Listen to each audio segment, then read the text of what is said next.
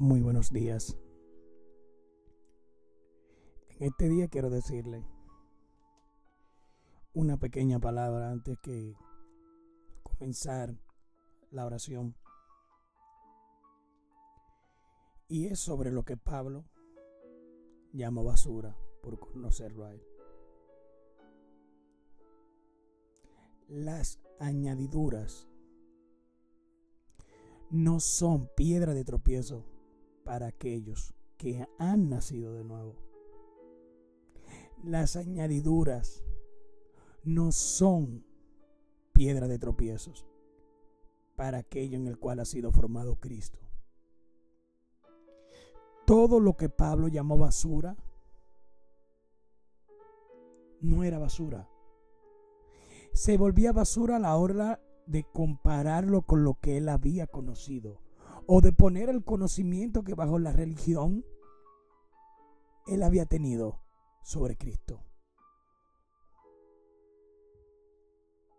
Tus conocimientos no son basura. Lo que tú aprendas de la palabra no es basura. Las obras que tú hagas no son basura. Pero ninguna, ninguna de estas cosas puede compararse con conocer a Cristo. En esta hora yo quiero orar por aquellas personas que lo han tenido todo y se han preguntado, pero Dios mío, tengo casa, tengo familia, tengo vehículo, tengo trabajo, tengo empresa, tengo todo. Y me siento vacío. Señor, me compré la casa de mis sueños. Señor, me casé con la mujer de mi juventud. Señor, tengo unos hijos hermosos. Pero aún así me siento vacío. A esto Pablo se refería. Porque hemos puesto las añadiduras en la silla donde debe sentarse Cristo en nuestra vida. Cuando Cristo es el centro de nosotros, de nuestra vida, las cosas cambian. Cuando Cristo tiene la primicia en todo, cuando Dios tiene la primicia en todo, cuando digo en todo es en todo, todo cambia.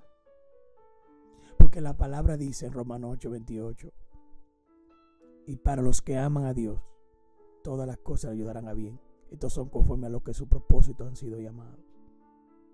Y cuando la palabra dice todo, es todo. Tu casa será de bendición cuando Cristo sea el centro. Tu familia será de bendición cuando Cristo sea el centro. Tu matrimonio será de bendición cuando Cristo sea el centro. Tu vida será de bendición cuando Cristo sea el centro. No hay nada material que pueda llenar el espacio que Cristo ocupa en nuestro corazón. No te engañes. ¿Quieres un carro nuevo? Trabajas un año para ello, lo compras, lo disfrutas tres meses, ya los tres meses, lo quieres el carro, pero no igual.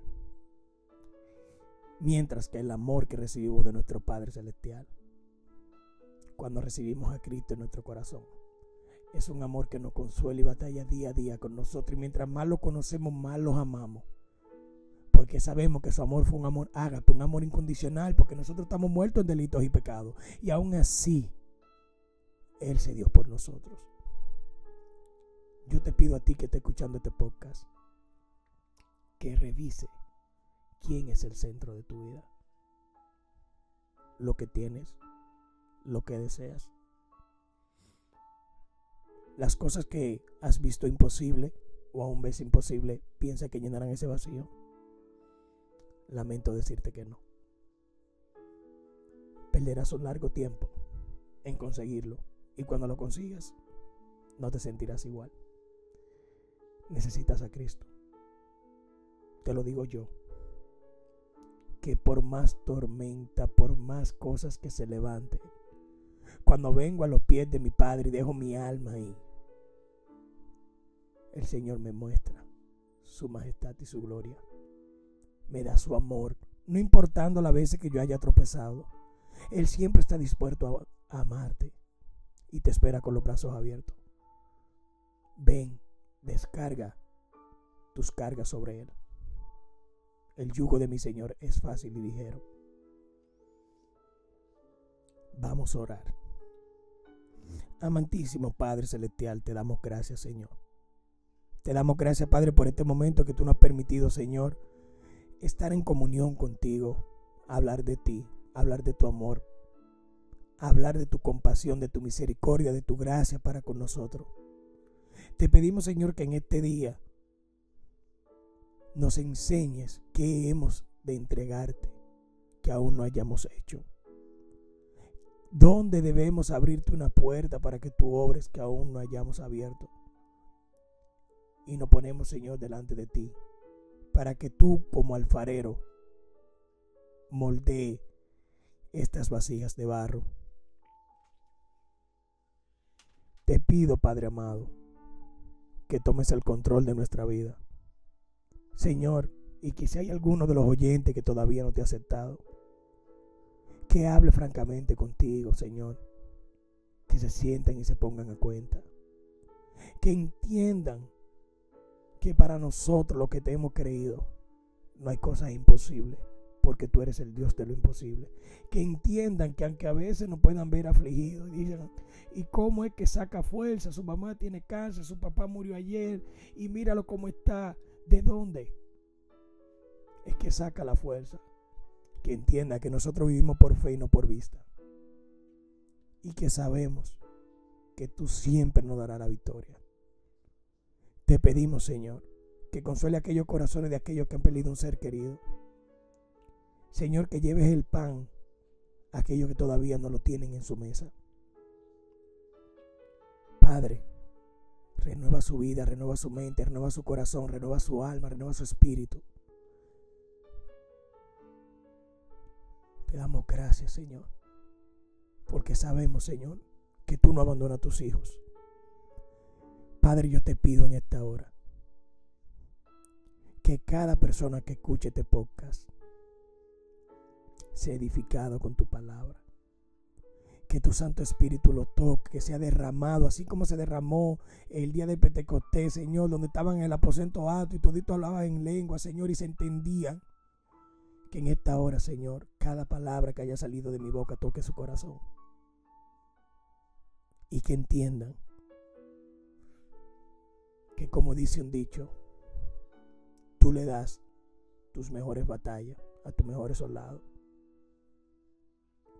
Y que si todavía hoy están de pie, el enemigo no ha podido romperlo y matarlo. Es porque tu propósito es grande. Y escuchen esto. No hay cosa que el diablo tema más que un hombre salido de los procesos. Cuando el diablo te ve caminando, a pesar de todo lo que tú has pasado en tu vida, lo que dice es, este no es fulano, esta no es fulana, pero fulano no se había muerto con lo que yo le puse. Vivamos de tal manera que nosotros seamos una amenaza para el infierno. Porque tenemos un respaldo de nuestro Padre Celestial Vivamos de tal manera que donde llegue nuestra luz, las tinieblas se tengan que ir. Vivamos de tal manera que podamos vernos las almas los unos a los otros y que hagamos la cosa con amor, como si fueran para Él, que no importando la indiferencia que tengamos con quien la tengamos, cuando nos toque ayudarlo, lo ayudemos. Vivamos sin rencor. El rencor es como un vaso de veneno que tú te sientas y te lo tomas a esperar que se muera a quien tú le guardas rencor. El rencor, el odio, la envidia hace más daño al cuerpo que lo lleva que a la persona que se le dedica. Liberemos nuestro corazón en este día y perdonemos. Padre, gracias por permitirnos este momento. Espero que este audio haya sido de bendición. Disculpen la calidad, pero con el tiempo iremos mejorando. Yo le bendiga mucho, amados hermanos. Que pasen feliz resto del día.